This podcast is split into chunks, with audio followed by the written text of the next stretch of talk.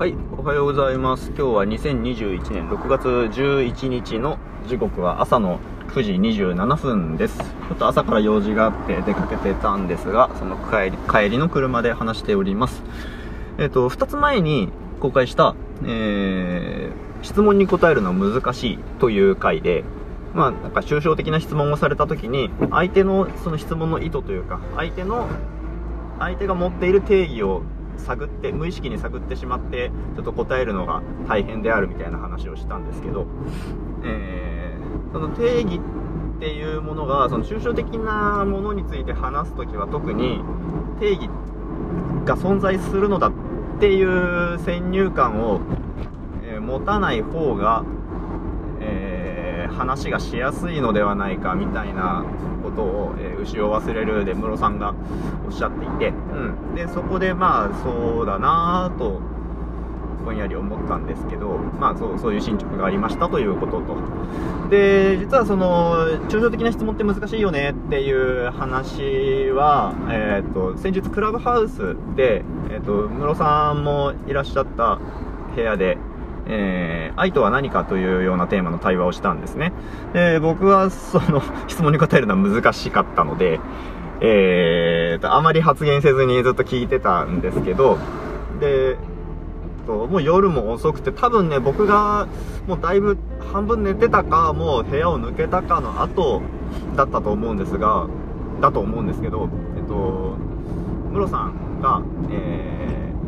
ー、愛とは相手をコミュニケーション可能な他者とみなすことであるという、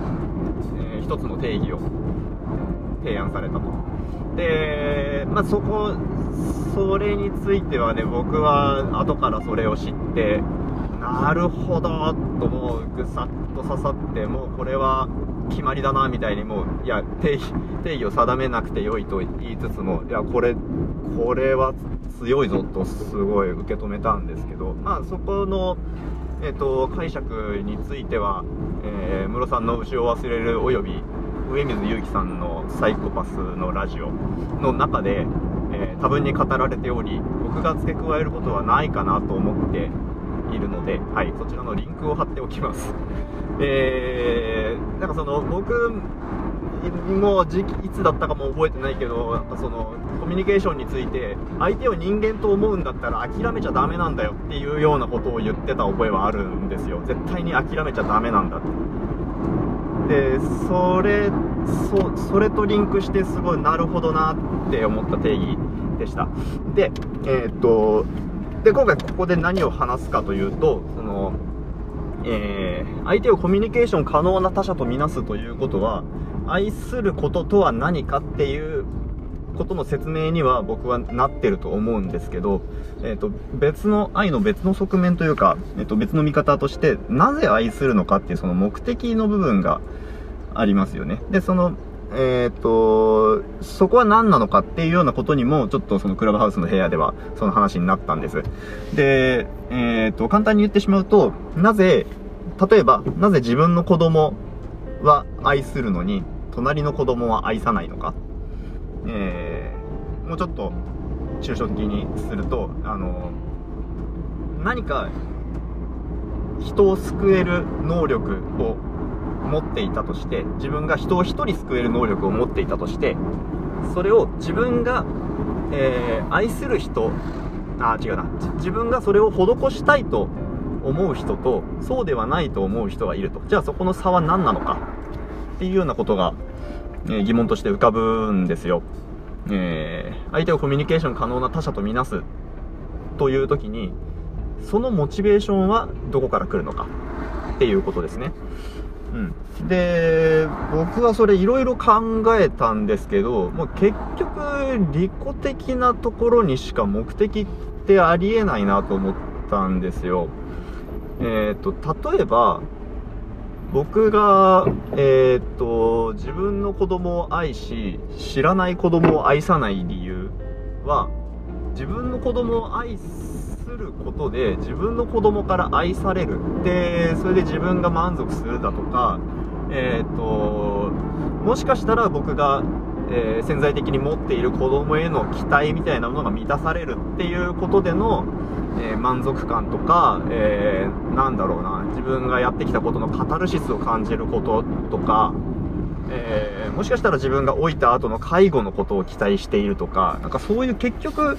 利己的なことでしか語れないよよなぁと思ってしまうんですよね。で、愛っていう言葉のイメージからすると、それってなんか純粋じゃないなみたいな風に思ってしまいがちなんですけど、じゃあ純粋な愛ってなんだよっていう話で、結局、その、献身的に、えー、相手にうんと自分の全てを捧げるみたいなそういうなんか極端なことを君のためなら死ねるみたいなことを言ったとしても結局それって見方を一つずらすとそれをやって自分が満足するからやってるんですよねっていうところから逃れられないですよね。うん、だからそのでそうそのクラブハウスの部屋の中ではその自分の子供とかいう話の表現としてなぜ血縁が大事なのか大事にされるのかっていうことをが議論されてたんですけどそこは僕はもうなんだろう血縁があるから愛しいのではなくて血縁があるものがえーと、自分を満足させる自分の欲求を満たしてくれる可能性が高いから血縁者を愛するという相関があるだけで因果関係ではないのかもしれないなと思ったところです。うん、でこのこれをえーと、結論としてしまうのはあまりに座りが悪いと こんなことを言いながら、えー、僕はその血縁というものはえー、っとあこれはもちろん人によりますよ。自分が育った境遇にもよるし、えー、培った考え方にもよるのであくまで僕は現時点でそう思っているということなんですけど血縁は理由なしに大事だって思っていたいんですよ。だけど、えっと、理由がないというこの血縁が大事だっていう感覚に対して何か理由を考えようとするとそういう利己的なところに陥ってしまうっていうことにとても気持ち悪いなと、えー、思いつつそれしか定義ができなくてちょっと今バランスが悪い不協和な状態ではあります。が、えー、っとその定義を定めないっていうことが、えー、この話についても多分大事で、えっと、僕は、えー、人を愛する理由というのは目的では語れないものなのだっていう風に、うんと、共有可能な定義をせずに自分で持っとくってっていうのもまあ一つの姿勢としてありなんだなとも思いました。うん。だから、そうですね。うん。はい。で、えっ、ー、と、この定義を定めなくても良いという姿勢について最後に話そうと思うんですけど、えっ、ー、と、これって結構その、えー、室さん、上水さんもご自分の番組の中でおっしゃってますけど、えー、定義を定めないで良いのだっていうことををあまりにゆるふわに解釈してしまうと、えー、みんな違ってみんないいよねみたいなところに陥ってしまって何も話が進まないし何も進展しないっていうことになってしまいがちだと思うんですけどそうじゃないんですよね。うん、で、えーと、定義を定めるっていうことはと一見とても正しくて、えー、大変な作業で、えー、それができたらすごいみたいなイメージがありますけど定義を定めないで対話をするっていうことはそれ以上に強い決意を持った行為だと思うんですよ。えーと、定義を求めるっていうことは定義ができたらそれそこで考えるのをやめられるということなので、えー、なんというかその先にあるであろう解決とか、えーと、腑に落ちる感じとか、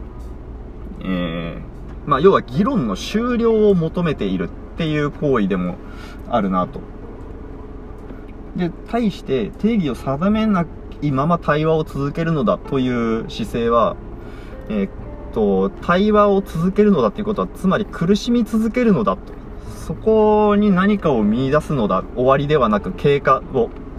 っていう姿勢だと思うんですよね。これとても勇気のいることで、とても、えー、尊い行為だなと思います。えーと、はい。と思いました。はい。じゃあ今日はこの辺でありがとうございました。